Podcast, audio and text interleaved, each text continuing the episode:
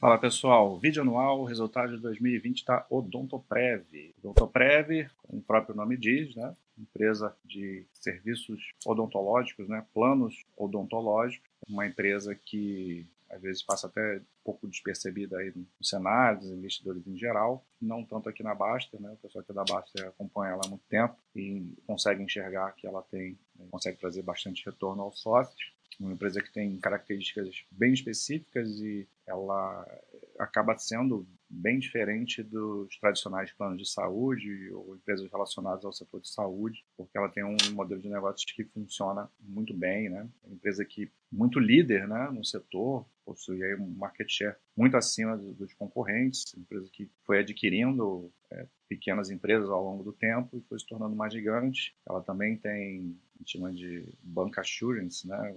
É, a relação dela com, com grandes bancos permite que, que ela consiga é, captar clientes de uma maneira mais fácil, né? através do, do, do, do banco, dos bancos. E aqui a gente vê uma diferença já muito grande né, do, do cenário de crescimento dos planos médicos hospitalares né, e os planos odontológicos. Tivemos uma certa estagnação nos últimos é, seis anos na parte de planos de médicos, né, além de ser muito caro é, os planos de saúde, é, no sentido caro para, para, as empresas, né, não só para o óbvio que é caro para o usuário também, uma coisa leva a outra, na verdade, né? Então, é, a sinistralidade do, dos planos de saúde é muito alta, né? Serviços médicos, exames, cirurgias, é, próteses, órteses, coisas relacionadas à saúde em geral, geralmente tem custos muito altos. Isso não acontece na odontologia, é, é, pontualmente, né? Mas a odontologia é muito mais preventiva, é muito mais aquela consulta que você vai cuidar do, dos seus dentes, então a sinistralidade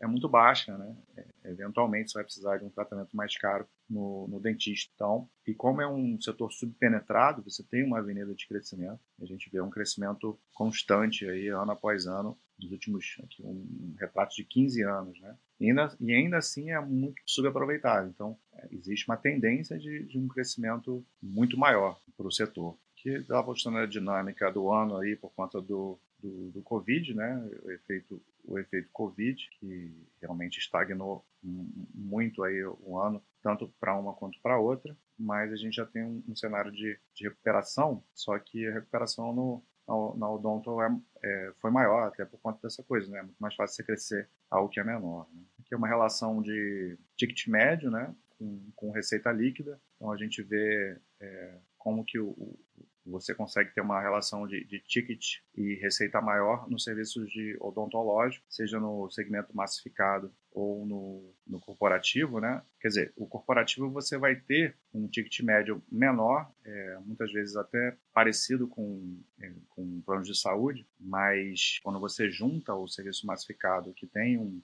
um ticket médio maior, você consegue no consolidado estar tá numa um, uma boa situação de, de balanço entre ticket médio e receita. Então, a gente vê o Odontoprev sendo líder né, em qualquer região do, do país, como eu falei, né, muito acima das outras. Né? O segundo colocado aqui, ó, é 4, é, 4,2 milhões para 2,5, né? Então, diferença bem grande aí do primeiro para o segundo lugar, né? O vale que eu falei lá do segundo trimestre, né? Queda que a gente fala de adição, adição líquida, né? E aqui no quarto tri teve um boom, né? Um recorde aí na, companhia de adições de vidas, aqui adições líquidas, né? Considerando entradas e saídas, né? recuperando aí o, praticamente recuperando o problema do ano relacionado à pandemia. Semestre, a gente vê isso até mais claro, né?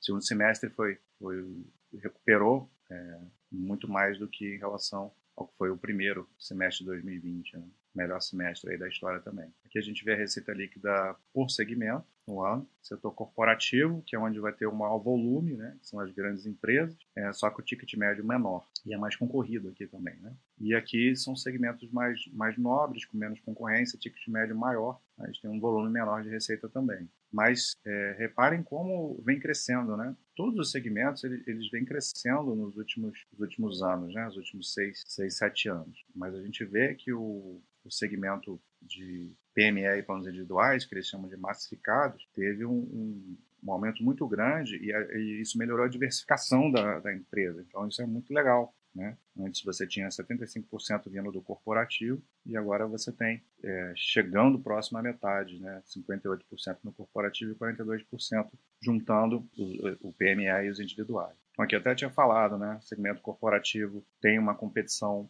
maior é, e um ticket médio menor. Né? E o segmento massificado é o contrário. Você vai ter um ticket médio maior e uma competição menor. Então, é muito bom que, que tenha é, crescido é, o segmento massificado dos resultados da companhia. Apesar de que os dois vêm crescendo, né? Mas, claro que o crescimento do, do massificado de lá para cá foi maior, né? De 2014 até 2020. É isso que ele está mostrando aqui. a gente vê o índice de sinistralidade, como eu falei, é um dos diferenciais do setor de odonto. Se você for pegar um plano de saúde, você vai ver sinistralidade ali 70%, girando próximo de, de 70%. E aqui a gente vê a, a odonto abaixo de 50% na grande maior parte do tempo, né?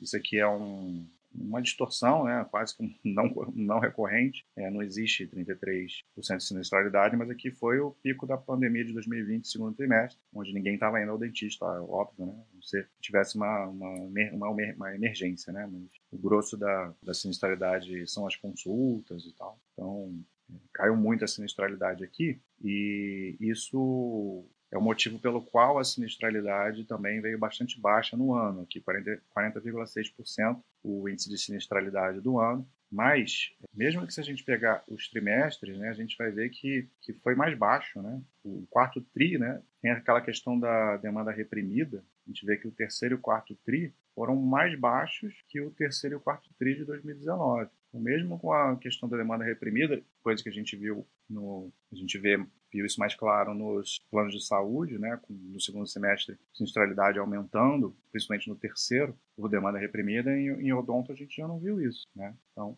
resultado aí de baixo custo para a empresa. Claro que a pandemia ajudou isso, mesmo mesmo no segundo semestre, né? A pandemia não acabou no segundo semestre, só que as pessoas voltaram a fazer a maioria das atividades que que tinham parado no segundo TRI. Né? Despesas administrativas, então a gente vê diluição né, de, de custo, porque a empresa consegue diminuir também despesas administrativas, 251 milhões, que é trimestral, é um PDDzinho aqui, né? Ela provisiona aí para possíveis inadimplentes. Então conseguiu também controlar isso mesmo, mesmo no cenário de, de pandemia. Percentual pequeno da receita, né? 2,8% provisionado. Isso também pode ser revertido, né? E aqui o operacional propriamente dito, o EBITDA ajustado, que foi de 418 milhões para 543 milhões, né? Que a margem foi para 30,8%, né? Então aumentou a margem da empresa, diluindo bastante peso e o crescimento do EBITDA foi de quase 30%. Né? Então, você vê que mesmo caindo receita,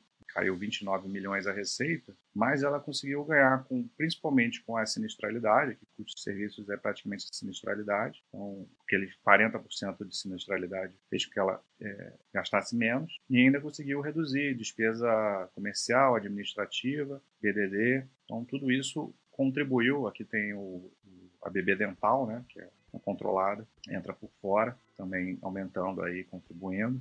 E aí esse aumento de 30% no operacional, mesmo com queda de, de volume e de receita. Então, empresas boas conseguem é, extrair mais é, do, do, mesmo, né? do, do, do, mesma quantidade ou até com menos do, que tinha antes. Né? Então, é uma empresa bastante eficiente que mostra o fluxo de caixa, a geração de caixa de quase 500 milhões. Então, aqui a gente tem uma situação de caixa líquido, uma empresa é, conservadora, no que tange a sua estrutura de capital, alavancagem, uh, até porque é uma empresa que recebe o dinheiro ali né, dos planos de saúde, né, dos contratos, e só quando tem o sinistro, né, quando alguém vai, vai fazer o serviço no, no dentista, é que ela desembolsa. Então, é uma empresa que trabalha com, com caixa líquido, como a gente vê normalmente com, com seguradoras, né, seguradoras em geral. Empresa com baixo capex e acaba tendo uma boa remuneração aos acionistas com dividendos. Aqui ela, ela sempre faz isso, né, um, retrato de longo prazo, né, mostrando que é uma grande geradora de caixa, com aquisições, menos capex e tal, e uma grande remuneração aos acionistas através de dividendos, de OFCP,